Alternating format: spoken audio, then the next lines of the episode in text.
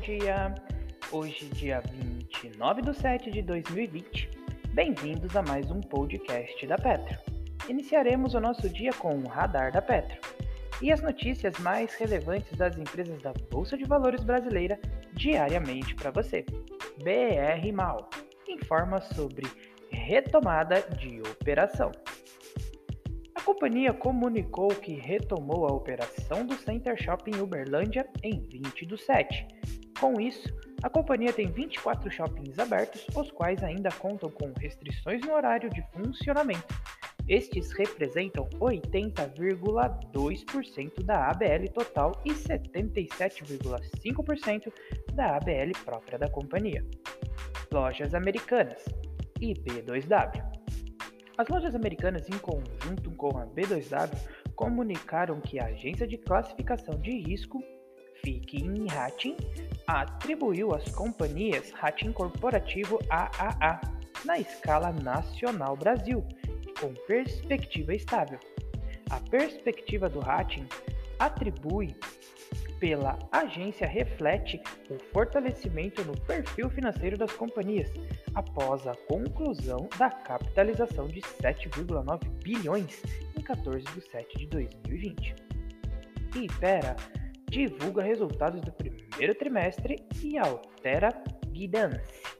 A companhia divulgou seu resultado do segundo trimestre e fez os seguintes destaques: crescimento de 7,9% na receita líquida se comparado com o segundo trimestre de 2039, 2019, lucro líquido de 396 milhões de reais, 16,6% maior do que o mesmo período do ano anterior. Declaração de JCP em 185 milhões de reais, ou seja, 29 centavos por ação. Além disso, a companhia alterou seu guidance para o ano de 2020. As novas projeções passaram, passam a ser as seguintes: receita líquida ao redor de 4 bilhões, lucro líquido das operações continuadas ao redor de 1,3 bilhão. Aliança e Sonai. A companhia comunicou que as operações no Parque Dom Pedro Shopping foram retomadas ontem, dia 28 do 7. Com essa abertura, 25 shoppings do portfólio próprio da companhia já voltaram a operar, correspondente a 94% da sua capacidade. Iguatemi comunica sobre retomada de operação. A companhia comunicou que as operações no Iguatemi Campinas e no Shopping Galeria foram retomadas ontem, dia 28 do 7.